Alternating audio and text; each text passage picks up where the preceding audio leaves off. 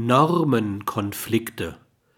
Opportunismus als Ausweg? Wer, wie ein Systemagent, sein Handeln nahezu ausschließlich an den Normen einer bestimmten Institution orientiert, ohne die Normen benachbarter Institutionen zu berücksichtigen,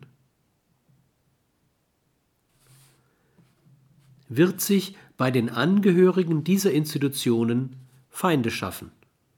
Mitunter versuchen sich Menschen durch einen Normenspagat, der wenigstens zwei Institutionen zugleich unter der gleichen Rücksicht gerecht werden, zu werden trachtet, dieser misslichen Situation zu entziehen.